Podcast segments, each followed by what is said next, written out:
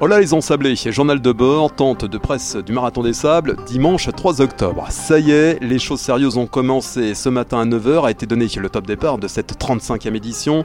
Dans les starting blocks, sac à dos et guêtres aux pieds, les 672 concurrents et concurrentes se sont élancés à la conquête des pistes. Alors, cette étape du jour, 32 km,2 au CP1 au kilomètre 11,4, il y a une distribution de une bouteille d'eau. Pour cette étape de mise en route, 32 km 200 programme des kilomètres ponctués de pistes, de sable mou et des premières dunes. À quelques minutes du départ, l'angoisse était palpable au sein du peloton avec la chaleur au rendez-vous. Fred Compagnon, tu es le chef des dog trotters.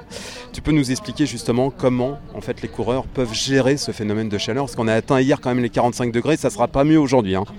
Bah écoute, oui, il est il est encore tôt, il fait déjà bien, bien chaud. C'est vrai que les coureurs vont être surpris, surtout ceux qui arrivent de pays euh, avec des climats beaucoup moins chauds. Et cette année, on a quand même un contexte un peu plus favorable parce qu'ils sortent de l'été. En tout cas, tous ces Européens sortent de l'été. Donc, ils auront pu courir avec des températures assez proches de celles que nous avons maintenant. Il va falloir qu'ils suivent bien les conseils d'hydratation. Ils se connaissent, ce sont des sportifs de haut niveau pour la plupart.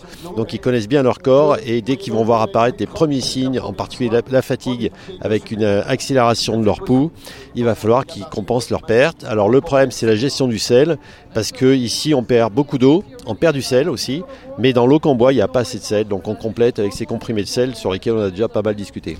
9h, ça y est, c'est l'heure du top départ. Et qu'est-ce qu'on fait avant le départ Une minute avant le départ? Qu'est-ce qu'on envoie avant le départ? What music do we listen to? La tradition. The tradition. Allez on monte un peu le son Quelle émotion, je vous jure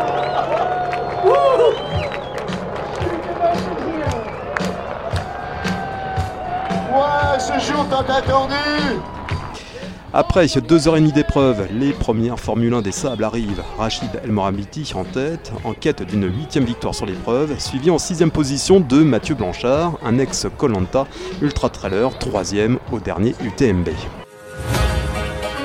Il fait super chaud. j'ai respecté, en tout cas, j'ai respecté ce que je voulais faire, c'est-à-dire me mettre sur un rythme où, où je suis pas trop essoufflé, je suis capable de respirer que par le nez.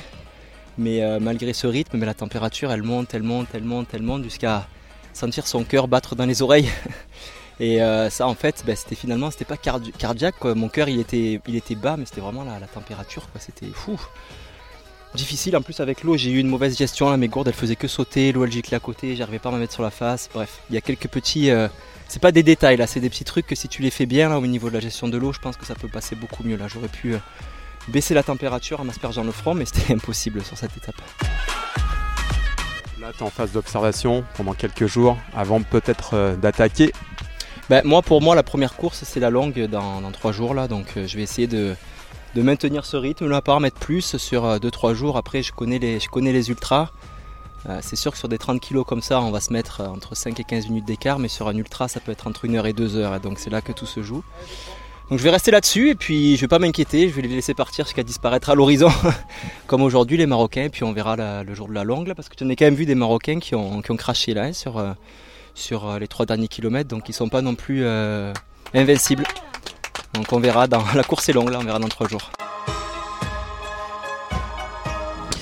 Pour le premier, comme pour le dernier, la chaleur n'a pas facilité la mise en route. Le Mercure a décidé de marquer cette édition, une édition qui entrera une fois de plus dans la légende.